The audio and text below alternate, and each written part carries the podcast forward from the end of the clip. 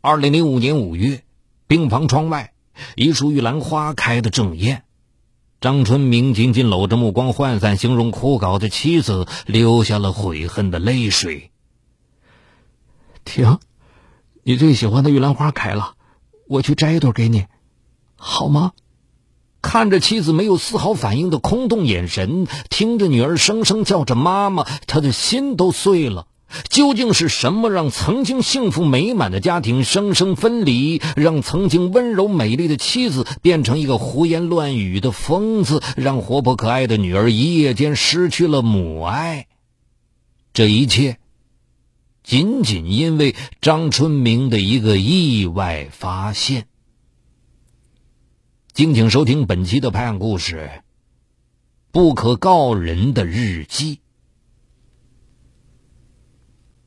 一九九九年七月，在一次笔会中，从事摄影工作的张春明认识了北京师范大学中文系毕业的才女吕婷。吕婷是南京人，美丽温柔，情感细腻，写的一手美文。张春明知识渊博，长得一表人才，两个人一见面就相互产生了好感。一周的笔会很快就结束了，张春明发现自己爱上了吕婷。不久后的一天，他打电话约吕婷喝茶。从吕婷羞涩的眼神中，张春明也看到了爱意。两人很快就坠入爱河，相识半年后，他们结婚了。二零零一年初，他们的女儿笑笑出生了。张春明更是对吕婷呵护备至，一家三口生活的温馨而甜蜜。不料，张春明的一次意外发现。让这个曾经幸福的家庭再也没有了欢笑。那是零一年七月的一个夜晚，去外地采风的张春明回家后，发现妻子和女儿都不在家。他着急的拨通吕婷的手机，手机通了，是妻子疲惫的声音：“笑笑吃过晚饭就开始发烧，我现在在医院带孩子打针，快打完了，医生说是感冒。”你刚回来就别来了，休息一会儿吧。放下电话，张春明有些愧疚。结婚几年，为了让他安心工作，妻子几乎包揽了所有的家务。现在又独自带着女儿从早到晚的忙碌，想到这些，张春明再也坐不住了。他脱掉上衣，干起了家务。收拾书房的时候。张春明发现妻子的书桌中间抽屉忘记上锁了，半敞着。这个抽屉是妻子的宝贝，他从来没有当着张春明的面打开过。以前张春明曾开玩笑问过他，吕婷总是认真的说：“这抽屉里可全是我的隐私，有我少女时代对爱情的梦想。”哼，你呀，什么时候才能长大呀？在张春明眼里，吕婷就是个永远也长不大的孩子，思想单纯，对爱情充满着浪漫的梦想。新婚之夜，在粉色的灯光里，妻子的脸羞涩的如三月的桃花。张春明还是按捺不住好奇，他打开了抽屉，抽屉里大都是一些女人喜欢的事物。一本厚厚的蓝色封面的日记本引起了张春明的注意。他翻开一看，是吕婷的日记，也就是这无意的一翻，让他浑身发麻。他一闭上眼睛，脑子里就出现妻子和别的男人亲热的场面。他用拳头狠狠的敲打着自己的脑袋，想把这些场景从脑子里赶走。可越是这样，那些场景越挥之不去。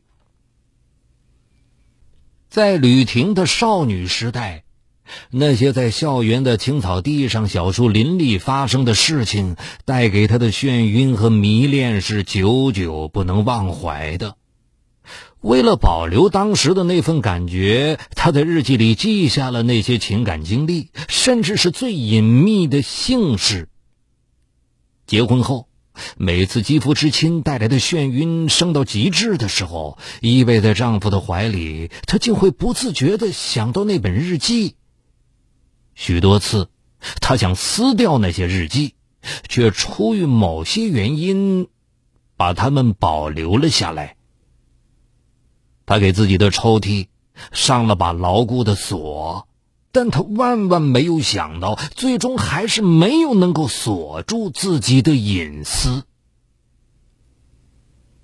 从那以后，张春明完全变了，他再不是以前那个百般体贴的丈夫了，也不再是以前那个可亲的爸爸了，他们的家也没有了往日的欢声笑语。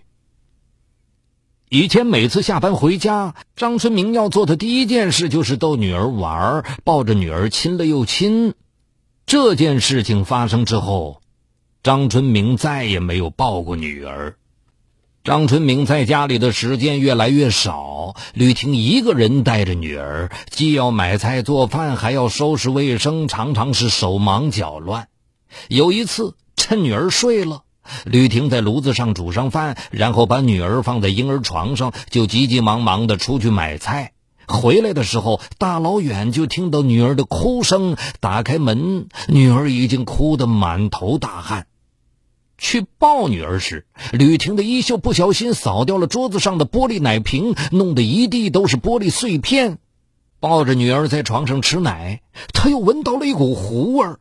这才想起炉子上的饭，放下女儿，光着脚就下了地，才跑了两步，脚上就踩上了玻璃渣，鲜血顿时冒了出来。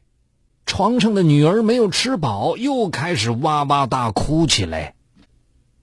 在这种身心的双重煎熬中，吕婷很快消瘦下去。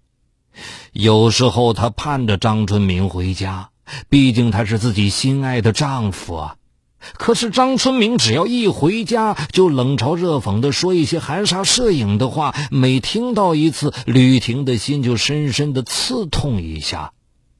吕婷只好低头不语，她还是默默的关心照顾着张春明。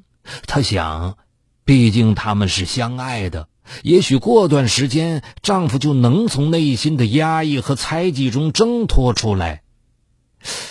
然而事与愿违，他越是忍让，张春明就越是觉得他对不起自己，就越是愤怒。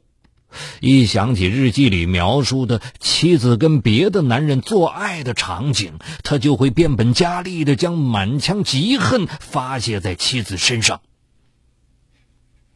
二零零三年初的一天，因为工作需要，单位安排吕婷和另一个男同事到北京出差。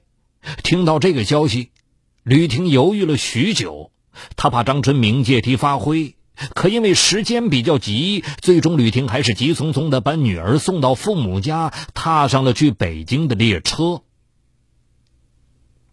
张春明知道后，便用长途电话骚扰，又气又累的吕婷开始发起了高烧。同事把她送到了北京的一家医院，医生建议她打几天针。可是吕婷怕张春明又起疑心，就胡乱的开了些退烧的药逃掉了。当晚，吕婷不顾同事让她养好病再走的劝阻，和同事一起返回。下了火车，回家的路不太远，吕婷却仿佛耗尽了所有的气力。看到妻子回家了，正看电视的张春明连头都没回。你还知道回来呀？玩够了吧？吕婷没有理会他，走进了卧室。过了一会儿，他听到张春明关电视的声音，然后卧室的门开了，脱的只剩一条裤衩的张春明走了出来。给你看点东西。张春明不由分说上床来拖吕婷。我在发烧，求求你别碰我。吕婷的哀求此刻已是徒劳。吕婷被连拉带拽的拖进书房，她看到电脑屏幕上在播放一些不堪入目的画面，夹杂着放荡的呻吟声。电脑旁散放着一些光碟，上面的画面同样不堪入目。吕婷转身想逃，却被张春明丢到了床上，发泄够了的张春明从吕婷身上翻下来，吕婷蜷在床的一角，无声的流着泪，她连下床的力气都没有了。从那次连病带气之后，吕婷变得特别脆弱，甚至开始害怕张春明。有时候在他面前，吕婷竟会不自觉的发抖。而张春明看到妻子惧怕自己的样子，更加得意。他规定，吕婷每次出门前都必须向他汇报去了哪儿，将和什么人接触，大概什么时候到家等等。不仅如此，每个月张春明还取出吕婷的身份证到电信部门打电话的详单，然后他就要吕婷一个一个的解释电话打给了谁，说了什么内容。吕婷在解释的时候稍一犹豫，张春明就开始羞辱她，几乎每次都折腾到深夜。到最后，吕婷开始求他：“ 求求你，我明天还要上班，你就别再问了。”在这样的折磨中，吕婷越来越憔悴，上班时恍恍惚惚，回家后经常抱着女儿发呆。二零零三年八月，吕婷无意中发现，张春明的包里竟然放了一份 DNA 亲子鉴定证书，证书上赫然写着“经鉴定，亲子可能性为百分之九十九点九九”。吕婷看着鉴定书，突然想起了几天前给女儿洗澡时看到的女儿胳膊上有一处青紫的地方。当时他还问过女儿，可是幼小的女儿只是说打针了。没想到张春明竟然偷偷带女儿去做亲子鉴定。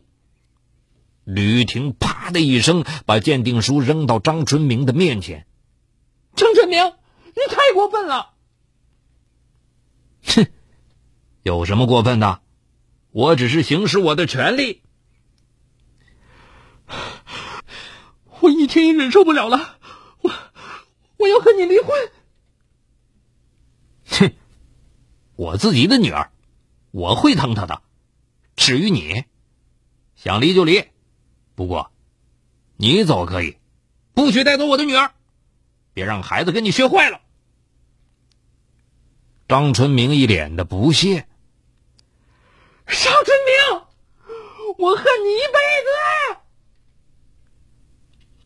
吕婷歇斯底里的尖叫道：“他跌跌撞撞的回到父母家的时候，已经是午夜十二点了。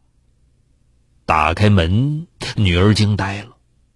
吕婷扑到母亲的怀里，哭得惊天动地。可是，无论父母如何问，吕婷就是不说缘由。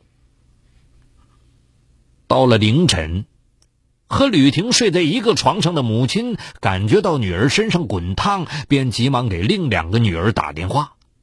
此时烧得迷迷糊糊的吕婷还惦记着女儿，两个姐姐把吕婷送到了医院。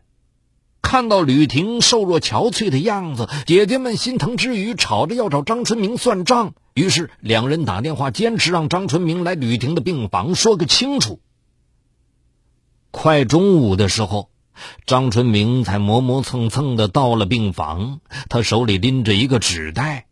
吕婷的两个姐姐看到他一脸平静，顿时气不打一处来。姓张的，你还记得当初娶我妹妹时说了什么吗？才几年呢，你的良心叫狗吃了！我妹妹对你那么好，成天把你挂在嘴上，你说说我妹妹哪一点做的不对？你这样对她，你看看她都叫你折磨成什么样子了！大姐说着说着，眼泪就流出来了。哼，你们说话注意点儿，不了解情况就没有发言权。